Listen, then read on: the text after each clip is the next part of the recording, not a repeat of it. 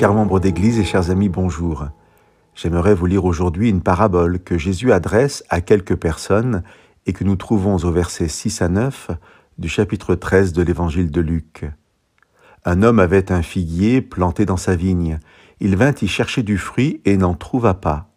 Alors il dit au vigneron, Voilà trois ans que je viens chercher du fruit sur ce figuier et je n'en trouve pas. Coupe-le donc. Pourquoi occuperait-il la terre inutilement?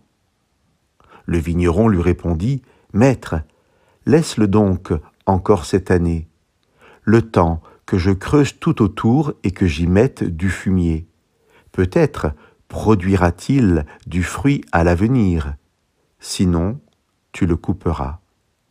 Dans ce chapitre 13 de Luc, juste avant cette parabole, le texte qui précédait notre lecture parlait de repentance, de changement radical, de changement de vie, selon différentes traductions.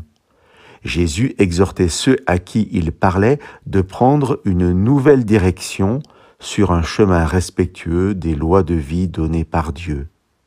Ce contexte proche nous invite donc à comprendre avant tout le fruit de l'arbre de notre parabole comme le fruit de la repentance.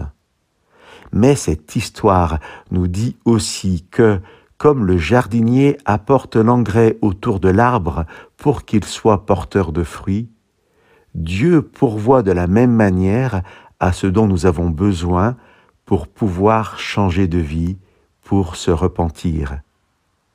Laisse donc l'arbre encore une année, dit le jardinier. Chers amis, encore une année où Dieu s'attend à pouvoir prendre soin de nous. Je vous laisse avec le verset 9 du troisième chapitre de la seconde lettre de Pierre.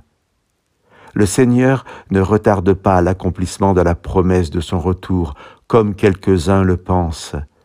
Il est patient envers vous, il ne souhaite pas que quelqu'un se perde, mais que tous accèdent à un changement radical. Que Dieu vous bénisse.